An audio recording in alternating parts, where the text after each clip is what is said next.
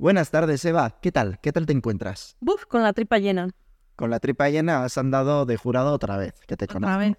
Esta vez de hamburguesas de la Asociación de Carniceros y Carniceras de Vizcaya, la segunda edición, y bueno, por segundo año consecutivo he sido jurado. ¿Y qué tal ha ido? ¿Ha ido bien? Ha ido bien, ya tenemos ganadores, eh, bueno, pues felices y encantados, porque además uno de ellos es de los de el que la sigue la consigue, o sea que Eh, Sí, ha estado muy bien. pero eran caseras. Eran caseras, que insinúas, claro que eran caseras. No sé yo, porque hoy tenemos un tema sobre lo que es hecho en casa y no está hecho en casa. Te voy a leer un- una, bueno, te voy a resumir una noticia. Es del 28 de octubre, pues hace un par de semanitas, pero que ha pasado un poco desapercibida. Francia quiere que todos los restaurantes indiquen si sus platos son elaborados en casa o no. Eh, se habla, se trata de un sello identificativo que existe desde 2014, pero que bueno, es ahora cuando lo quieren hacer obligatorio. Quieren hacer obligatorio el que los restaurantes te indiquen si está hecho en casa o no, o sea, si es casero o no, los platos. Eso es. Vale, ¿y cuándo? Pues mira, se han puesto una fecha a tope, como máximo 2025. Ah, Claro, ahora que llegan los Juegos Olímpicos en 2024, en, en veranito, nos, nos entra prisa, ¿no? Claro, han dicho, a ver, va a venir aquí mogollón de gente, van a conocer nuestra gastronomía y tienen que saber lo que, lo, lo que, es, lo que es de aquí y lo que se come aquí. Hoy, perdón, que ese croissant eh, está, está hecho, ha hecho el hojaldre, ha hecho todo. No, no es, no, no es, no es precongelado. No, no venden. No es de frigo. Uy. No venden croissants. Ah, Hay la baguette. Hay la baguette que como venga de en una caja, cuidaico, eh, que, que nos sacan cantares. Bueno, estás hablando de unos temas muy importantes para los franceses Como si el pate de campaña lo prepararan cada uno en, en su- en cada servicio. en cada servicio, eso es. Bueno, ¿y cuál es el objetivo de, de esto? Bueno, pues es- el objetivo es un poco, mm, según dicen ellos, permitir recompensar a los que lo hacen bien y, bueno, pues que no se comparen con los que hacen, como dicen ellos, entrecomillado, trampa. Agárrate a la silla, que hoy viene un tema movidito. Hoy nuestro titular coincide con lo que vamos a hacer luego en el pinchopote. Preguntar a la camarera... Sí, vamos a pedirle el pincho y le vamos a decir, pero ¿esto es casero?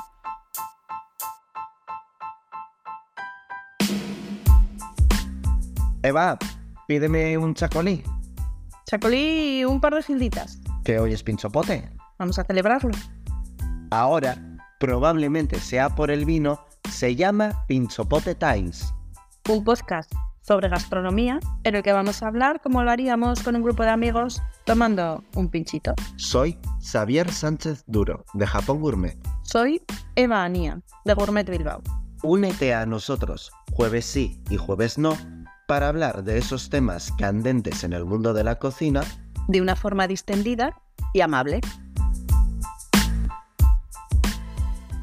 Vale, te, te leo aquí directamente de la noticia.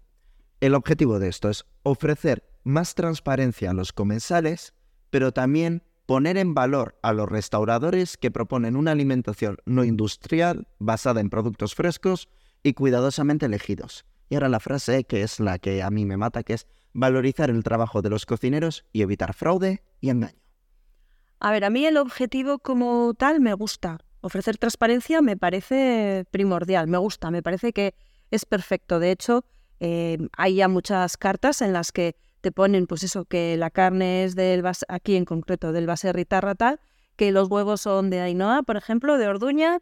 Bueno, pues a mí son, como consumidor me gusta, me gusta saber qué es lo que estoy comiendo. Sí, por supuesto, es algo encima que aporta valor. Decir, joder, la papada, yo qué sé, de vitamina J, el no sé qué, de, de es algo que aporta, que aporta valor. Lo dicho, la transparencia a mí me parece muy guay y muchas veces es una llamada a, no quiero decir a la acción, sino algo que atrae al público, algo que atrae al A ver, al final es lo que es el storytelling. Es lo que estás contando algo a través de ese título, por decir así, o de ese plato. Eso es. Pero aquí lo que a mí no me gusta es lo de poner en valor o valorizar el trabajo de los cocineros.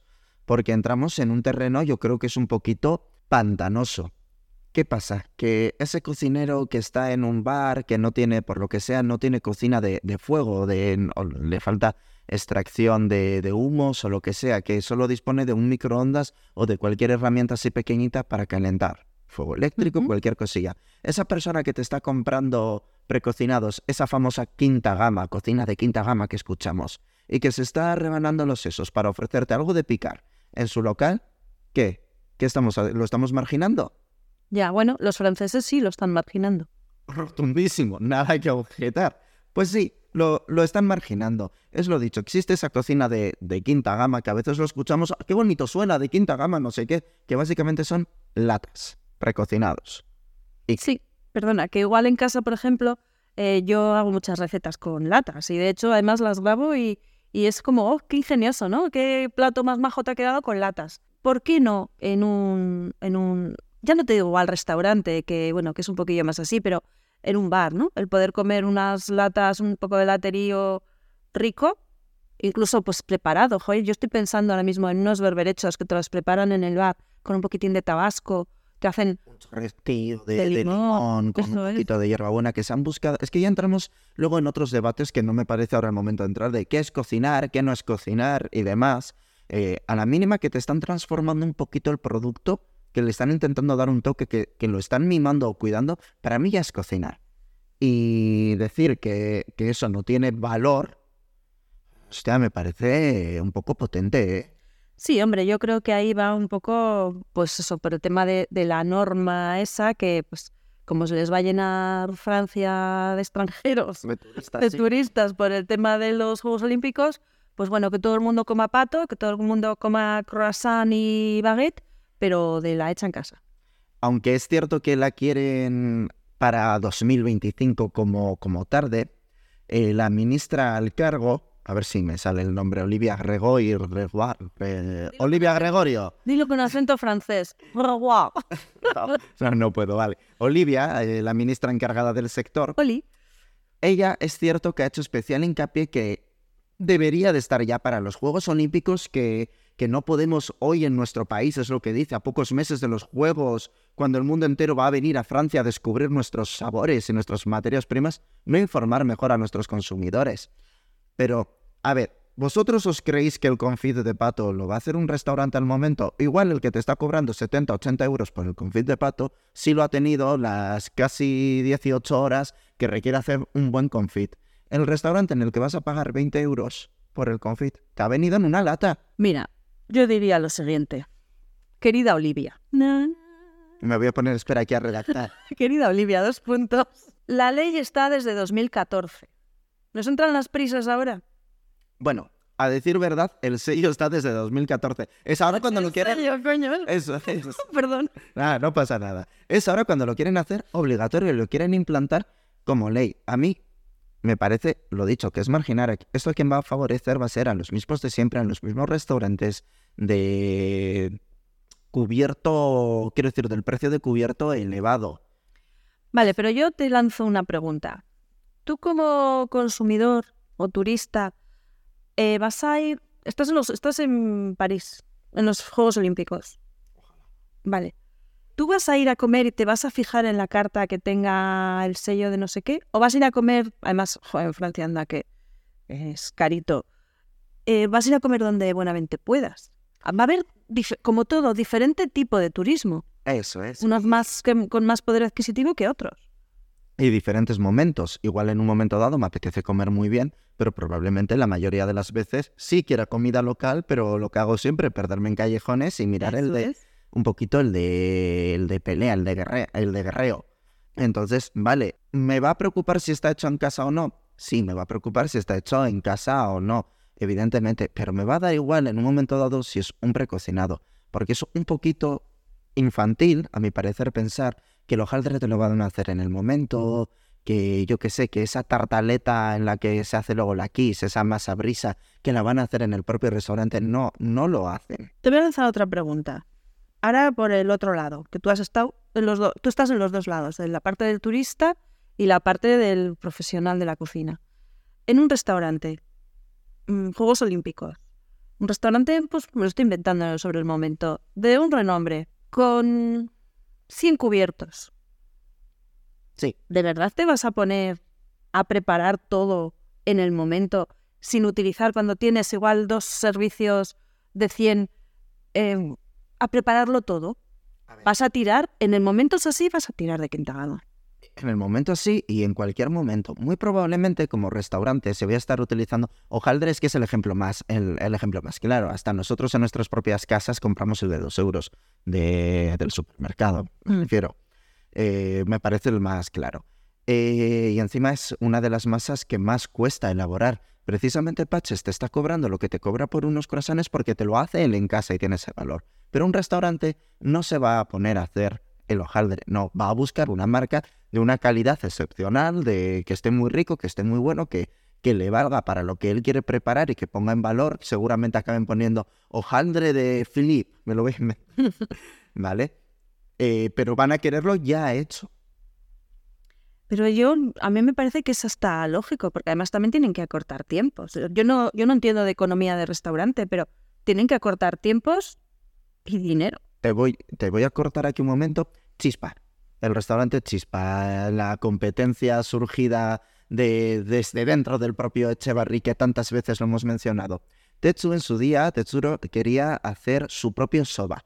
No me acuerdo si llegó a plantar el, trigo, pero el sarraceno, pero sí que sí que lo molió, hizo sus propios fideos de soba y demás. Y de repente dijo, jo, me ha costado tantísimo hacerlo que he aprendido que comprándolo ya hecho es mejor. Pero piensa eso. Primero, imagínate que lo hubiera eh, plantado él. Tiene que crecer. Tienes mala cosecha. Se te va toda la mierda. Literal. Hoy estoy de un mal hablado. Eh, te quedas sin cosecha. ¿qué haces? ¿No das buscar a tus clientes? Buscas una alternativa. Eso es. Que es, es eso, es el, a mí lo que, me, lo que me está matando, lo que me come por dentro, es eso de poner en valor el trabajo del cocinero, perdona, poner en valor el trabajo del cocinero no es tanto preparar algo desde cero, es más, con lo que tengo, ¿qué te puedo sacar? Con mis recursos, pues que es esta cocina, que luego que sí, que es cierto que lo que quieren es evitar el fraude. Luego habrá esa persona que te vende las croquetas, que tiene más morro que espalda, las croquetas de jamón diciendo que son caseras y les ha comprado en el macro. Eso es lo que hay que seguir, o sea, perseguir. En eso estoy de acuerdo. Ese señor nunca va a tener su sello. Y, lógicamente, porque a ti como consumidor, a nosotros nos está engañando. A ver, también depende de tu paladar y yo creo que se nota desde el macro de la que es casera. Pero hay formas y formas de hacerlo. Y eso, lo dicho, lo de poner un sellito y decir, no, aquí está todo hecho en casa, es lo que me parece contraproducente. Es... Porque sobre, más que contraproducente es que no es verdad, no es real, no puede ser real. ¿Hay algún restaurante autosuficiente? Sí, sí habrá alguno. Eh, ahora no me sale decirte, pero te aseguro que no va a ser un restaurante de calle. Claro, a eso voy. ¿Y cuántos vamos a encontrar? O sea, en el mundo, muy pocos. No, van a ser muy especiales, estarán en sus respectivas guías eh, y demás con su... Y que este sello les importa un pimiento. Básicamente. Pues eso. Bueno, es que la cifra son 175.000 restaurantes del país que deberán indicar obligatoriamente a sus clientes las comidas que no hayan sido elaboradas en su propia cocina. Es decir, ya no es solo que te obligan a poner el sello, sino que volvemos al Esta no, esta no, esta no. Joder, qué feo está eso. Es a lo que voy. Volvemos al ejemplo del hojaldre. De, pues, Kiss casera, excepto el hojaldre, que ha sido elaborado fuera. Pues nos van a dar unas cartas de kilómetro y medio. ¿Qué quieres que te diga? Esto llega, esto llega a España con la pelea que hay ya con la declaración de alérgenos, que buscan todas las trampas posibles. Para no poner. Para no poner los simbolitos porque quedan feos en las cartas, que tienen siempre una carta aparte y demás, por si solicitas la información, poder ofrecértelo. Como tengan que indicar ya esto, los matas. O sea, cortocircuitamos, ¿eh? Yo supongo que este sello y esta ley pues se la habrán hecho en una oficina que no tendrás ni idea de qué van las cosas, me imagino.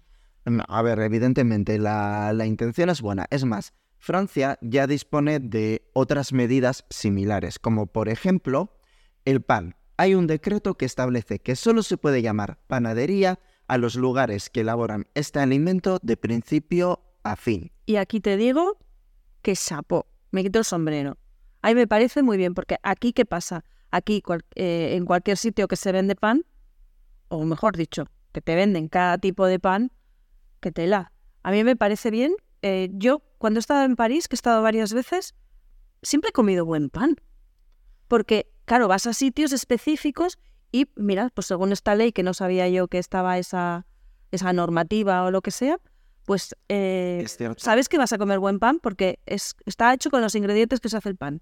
Es cierto que aquí la mayoría de los panes de panadería viene congelado y tú lo metes al, al horno y te olvidas de él. Quien tiene una fermentadora por lo menos se molesta un poquito en, en darle un toque, En Una- fermentar. en fermentar, sí, comprar. No, eso no sé cómo va, si compran sin fermentar y fermentan ellos. Se compra, bueno, se, Tú has tenido, Pues sería, se- pues, hay varias opciones. Se puede comprar lo que es la barra congelada, pero en masa, no, no precocida. La fermentas tú durante, con la máquina durante toda la noche. Le pones al punto, pues dependiendo humedad, tal, dependiendo de tu local, y luego la cueces al día siguiente. El, el pan que compras es pan hecho por panaderos artesanos que en lugar de hacer la masa, fermentarla y cocerla, la hacen como sea y la congelan. pues en Francia no te podrías llamar panadería. Yo no me llamaba panadería. Eh, Ya cumplías la norma, ya está. Pero vamos, que sí, que ya hay normas. Por ejemplo, a mí me puede parecer bien, hombre, una panadería es un sitio en el que se vende pan. Y sí que creo que hay Pero es que ahí, ahí entramos, define pan. Es que aquí llamamos pan a cualquier cosa. harina agua Pues mira. Sí, pero Es que panes, panes hay muchos, panes hay muchos, panes hay barra, panes hay ácimos, panes hay de molde, de lata. Hay una barbaridad de tipos de, de- de panes. Sí, pero es eso y nada más. Por No ningún nada, ningún E, ningún A, ningún nada. Pues a mí me gusta más, en este caso, si sello, no por obligatoriedad, sino por voluntad propia, como tiene Vizcarra, de, que, eh, de quienes hacemos el curso el 28, y ya meto una cuñita publicitaria, de que tienen puesto lo de producto artesano. Aquí se hace todo desde cero. Eso es, son un grupo, por lo que yo sé, son un grupo de panaderos asociados que hacen producto artesano. Entonces, cada uno de ellos se identifica por ese, ese sello, sí. Eso es que es el mismo sello que estamos hablando del hecho en casa, en este caso completamente voluntario, y que el hecho de que lo tengan no va a significar que el de a- al lado lo vayamos a discriminar de alguna forma. Quien quiera ir a la panadería en la que no te están indicando absolutamente nada, vas con todo el riesgo de que no te estén indicando absolutamente nada. Y si te quieren decir que es congelado, te lo dirán. Aquí en concreto es dar una propuesta de valor más. Es, es que el cliente sepa que- que aquí, en este sitio, por ejemplo en Vizcarra en concreto, el pan se hace de manera artesanal. Eso es. Pero lo que me parece mal es que yo, si estoy cogiendo el pan congelado para meterlo al horno y venderlo, no me pueda llamar panadería. Perdona, soy una panadería, no lo elaboraré aquí, pero cuezo y te vendo el pan. Mm, No estoy del todo de acuerdo. Y eso es lo bonito. Ya, no estoy del todo de acuerdo porque, eh, vale, si cueces no digo nada, pero luego hay muchos puntos de venta que exclusivamente son puntos de venta, que te venden el pan y desgraciadamente el periódico al lado Es cierto. y las patatas al lado. Hemos tenido recientemente la noticia de que la panadería que más pan ha vendido de España ha sido Repsol. Las gasolineras. Ha sido el mayor panadero de España porque la gente está comprando el pan en gasolinera. Pues mira, pero, pero ahí, según has dicho tú antes, hay gasolineras que tienen horno y tienen el pan precocido y lo cuecen. Eso para mí no es una, una Es que- panadería. Aquí yo creo que entramos ya en otro concepto, en otro debate que es la educación que tiene el consumidor respecto a lo que consume. A ver, eh, poner un sellito en la puerta de esto es casero no va a hacer que alguien sepa más o menos sobre lo que se está llevando a la boca. Educar al consumidor, informar al consumidor en el sentido de, mira, esto es congelado con estos valores nutricionales, que haya una educación en alimentación desde que somos pequeños, que sepamos que el brick no, no crece en un árbol, que ocurre mucho, que, que hoy en día veo Que la leche no viene del tetrabric, eso, es- que eso viene de la vaca. que viene de la vaca, que se ve mucho gente que no es consciente. ¿Qué me pasó hace poco? Que me quedé un rato, y una persona adulta que me quedé un rato flipando de lo que me estaba diciendo, como el apionabo, que vale, que es algo no muy común, pero que, que, que es un tubérculo. Y no era capaz de asociar la palabra tubérculo con patata, de que te viene debajo de la tierra. Se, o sea, le pregunté, de, ¿tú de dónde crees que venía entonces? No sé, yo lo veía ahí en el lineal y ya está. Del camión que lo trae. Pues claro, Es que qué preguntas. que exista una educación es muy necesario. Si tuviéramos esa educación, probablemente el pan no lo comprarías en Repsol y lo comprarías en esa panadería con el sello artesanal. Pero que tampoco tiene nada de malo comprar Repsol. Bueno, también difiero. A ver, aquí todo, por ejemplo, eh, todo podría cambiar si desde pequeños a los niños en el colegio se les diera una educación sobre nutrición, sobre cocina, sobre alimentos. Eso, eh, Es que si partimos de esa base va a llegar un año, o sea, un momento, eh, dentro pues, de 10, 15 o 20 años, que todo el mundo sepa que dónde hay que comer y, o qué hay que comer y qué no hay que comer. Que lo que no haya que comer tú lo comas porque te dé la gana y porque te apetezca, pero sabiendo que no lo debes comer. Bueno, tanto como que no lo debes, básicamente. Si a mí O que no te sienta bien o que no te va a ir bien para el cuerpo. Yo qué A mí si me apetece un pan para untar una salsa y me da igual qué tipo de pan sea ni qué calidad tenga y demás, el de Repsol me va a valer. Ahora sí quiero un pan que yo sé que es rico, que es bueno, que, que, quiero comer pan de verdad, pan, pan, que entraríamos en ese debate y tampoco es el momento, pero que quiero comer pan como el de antes, pues me voy al que te lo hace a mano. Y ya está, Es que dependiendo de lo que busques. o de lo que puedas eh, permitirte. Que es que ahí también sé que no es el debate que estamos abriendo hoy, pero probablemente estos eh, restaurantes con ese sello, eh, pues bueno, sean bastante más caros que un Sí. otro tipo de sitios a los Eso que puedas ir. Y el hecho de hacer la obligatoriedad de un sello, que a mí me parece discriminatorio para los que están in- los, es- los que se están esforzando. Pero bueno, como un cotilleo dentro de lo, de, de lo del pan que estábamos hablando, que es pan de verdad, que no es pan de verdad. En Francia, desde 1993, hay una normativa que te dice que tú solo puedes decir baguette tradición, o sea, existe un producto, una baguette que es baguette tradición. Pero eh, que dilo con acento francés. que no, que especifica, eh, que te dice que el pan tradicional no puede contener ni aditivos ni conservantes y que solo puede ser elaborado a partir de una mezcla de harina de trigo, agua, sal y levadura. Punto. Tú no puedes llamar baguette tradicional, o sea, pan francés tradicional, a ningún pan que no cumpla esta normativa. Así de sencilla. Y si lo llamas, ¿qué pasa? ¿Te llevan a la cárcel? Pues no lo podrás llamar baguette tradicional.